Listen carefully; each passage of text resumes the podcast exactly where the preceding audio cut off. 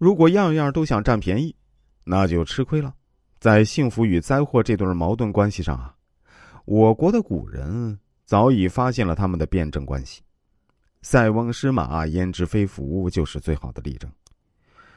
这个故事说的是，古时候北方边塞有个老头，有天啊，不小心他丢了一匹马，邻居们都认为这是件坏事，替他惋惜。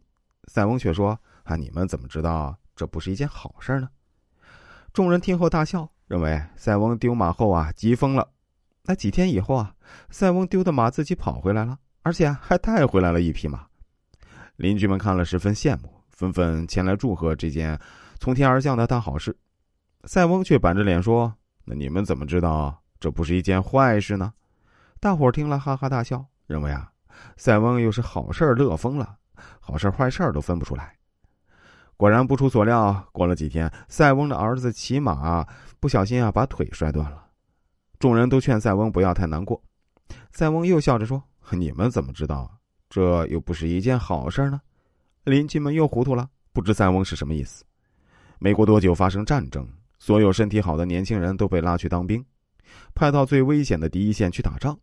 而塞翁的儿子因为腿断了，没有被征用，他在家乡后方安全幸福的生活。这就是老子《道德经》所宣扬的一种辩证思想。正是基于这种辩证思想，你就可以明白，即使是看起来很坏的吃亏，也能为你带来意想不到的好处。生活中总是有一些聪明的人，能从吃亏当中学到智慧。吃亏是福，也是一种哲学思路。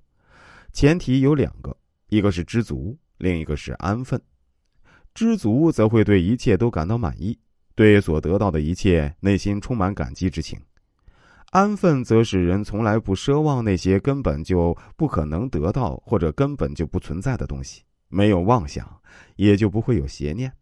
所以啊，表现上看是吃亏是福，以及知足安分会给人以不思进取之嫌，但是啊，这些思想也是在教导人们能成为对自己有清醒认识的人。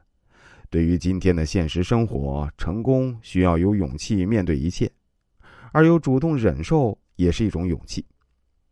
大智若愚的处世之道，李宗吾在评价曹操这个人物的时候说：“三国英雄首推曹操，他的特长全在子心黑。他杀吕伯奢，杀孔融，杀杨修，杀董承、伏完，后又杀皇后、皇子，悍然不顾，并且明目张胆的说。”宁叫我负天下人，休叫天下人负我。他心之黑达到了极点，有了这样的本事，当然称为一世英雄了。其实啊，曹操不光有黑的一面，还有厚的一面。三国众多英雄中，谁上谁下，孰高孰低，确实难以分出高下。